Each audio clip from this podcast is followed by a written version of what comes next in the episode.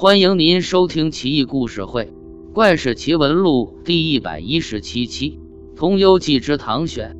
唐选，晋昌人，娶妻妻张氏，华州隐士张公之小女。张氏的母亲则为他姑母，因而其妻张氏乃是其表亲。张氏是一个善良而又有德操的人，而唐选因身边有如此一贤惠打理的妻子，即便身处宦场，见过众多花柳流连身边，他也从没停下来驻足的。此时民安国泰，世人一有了余裕，便想另置小妾，可唐并没有这么做。开元十八年。唐因是去京都洛阳，本来以为旬日即可返家，不料这一去便是数月不能归家，非常忙碌，只想加快速度，早日回到爱妻身边。这天晚上，他住在旅店里，心里想着远方的娇妻，朦胧间却梦见他的妻子隔着花在哭泣。不久之后，又望着井口大笑。睡醒之后，心里对于这个怪异的梦很是厌烦，于是就便去占视一番。占卜的人说道：“所谓隔花气者，容颜随风而谢；而望景笑者，喜登黄泉绝路。”他半信半疑，回去的路上也在思忖着卜者所言的深意，差点撞到了人。几天之后，家中果然送来了凶信，选悲痛欲绝。可是眼下却抽不出时间，只得暗地里祈祷，夜间每逢念起，天明泪湿枕。几年之后，他才有机会回到渭南。到家之后，他想起生前的情分，感伤不已，不禁赋诗道：“忧是悲长担，庄楼泣镜台。独悲桃李结，不共一时开。魂兮若有感，仿佛梦中来。”这天晚上。窗外微风轻轻地刮着，带来泥土的芬香。唐选思念亡妻，不能成眠，于是披衣起床，入庭再吟昔日所赋悼亡诗。忽然听到暗中传来泣哭之声，仿佛是来自于遥远的天际，忽的又仿佛来自于耳边。选惊讶万分，觉得此中有异样，便祝祷道：“倘若是娘子之灵，为什么不来相见叙旧？”与我一解相思之苦，千万不要因为幽冥而隔碍了往日那份情爱。四周沉寂，风声似乎也在此刻静止。庭中不远处的小草上，几滴露珠悠的从叶子上滑落。选看着那露珠，不禁又想起自己那年轻早逝的妻子，重重的叹了一口气。不一会儿，有声音传来：“我就是张氏，听您悲吟师父。”虽然我身处阴冥之地，也实为之悲痛，因而今晚与您相闻。选身为震惊，眼泪止不住的流，哭着说道：“这是深藏于我心底的事，却终是难以深叙。但今生能够与你再见上一面，就是死也没什么可遗憾的了。”张氏回答道：“阴险道别，其实办起来很不容易，尽管担心您有疑心。”但我并非不想出来见您，选言辞恳切，发誓绝对不会有疑心。又静谧一阵之后，就听到叫罗夫取镜子，又听到暗中有人在行走之飒飒声。罗夫先出来拜见，说：“娘子正想叙西情，期望能着与七郎相见。”选问罗夫道：“我于开元八年，把你放在仙州康家，听说你已经死了。”现在为什么会在此地？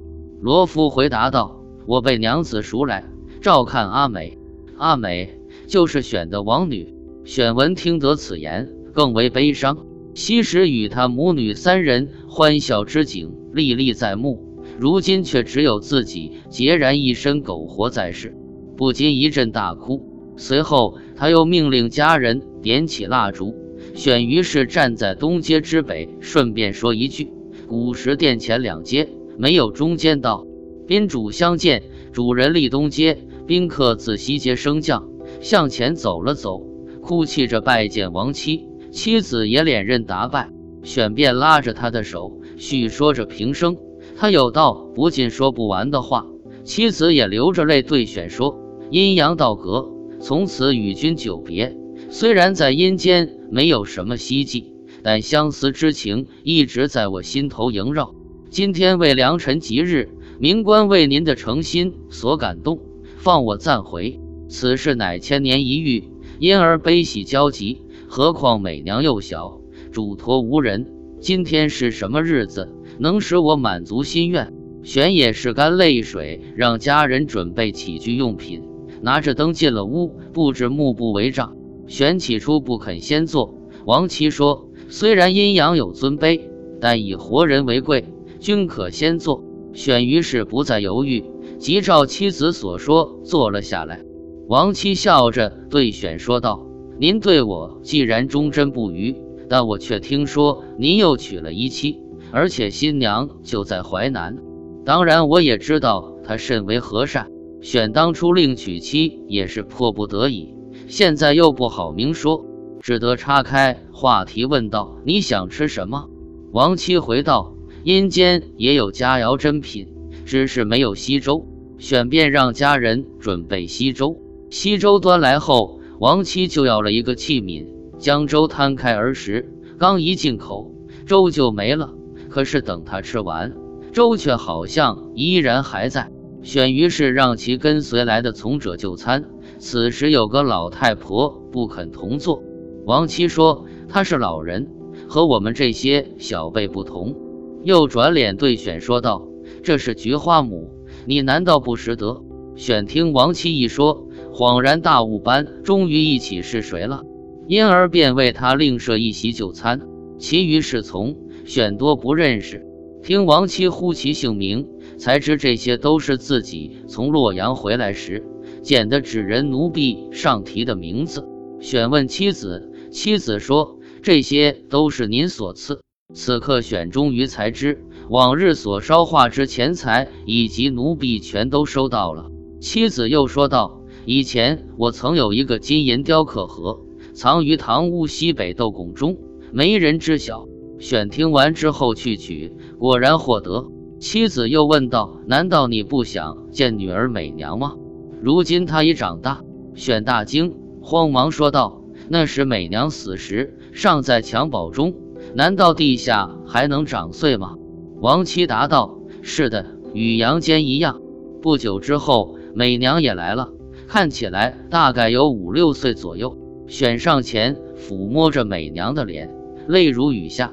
但王七大声道：“说不要抱她，他还想和女儿说下话。”罗夫却突然抱起美娘，转瞬间即不见踪影。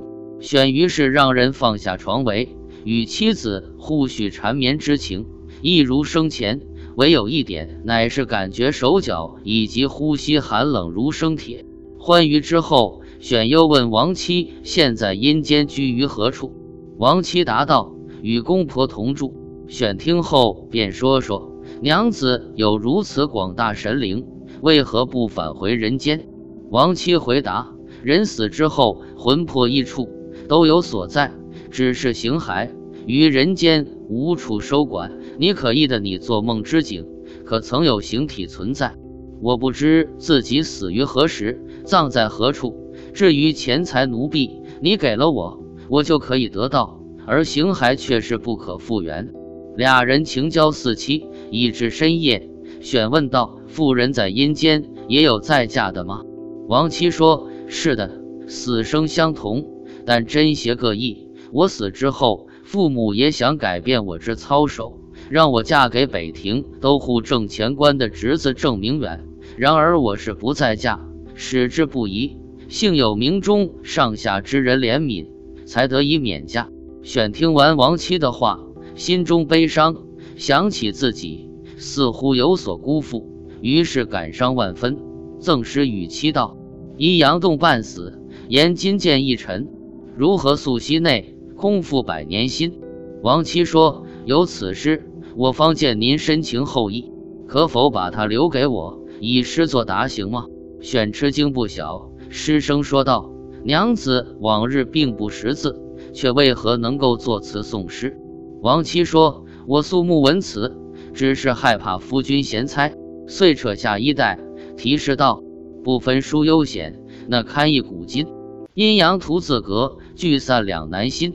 选含泪与亡妻叙说相思之情，悲喜之间，时间飞转流逝，不知不觉间天已放亮。两人手拉手，千言万语却哽咽着无法说。不久，门外传来叩门声，有人说公婆传下话来，让在下崔夫人快走，说若是等到天亮，恐主管因府官吏责备。王妻听后哭着起身。与选诀别，选拉着他的手不放，说道：“你我何时再见？”王七答道：“四十年后。”遂留下一罗帛手帕给选作为纪念，选择送给他一金钿盒。王七说道：“因时日不多，我不能久留。四十年之内，我们再没有相见之日。若在墓地祭祀，没有多大效用，肯定会有人争抢。只是在傍晚时分。”可以在田野中或河边呼喊我的名字祭祀，此时我才能都得到。因行色匆匆，不能多言，望君切记自爱。说罢，登车而去。分别之时，唐选全家人都将这景象看得真切无比。只待四十年后再相见吧。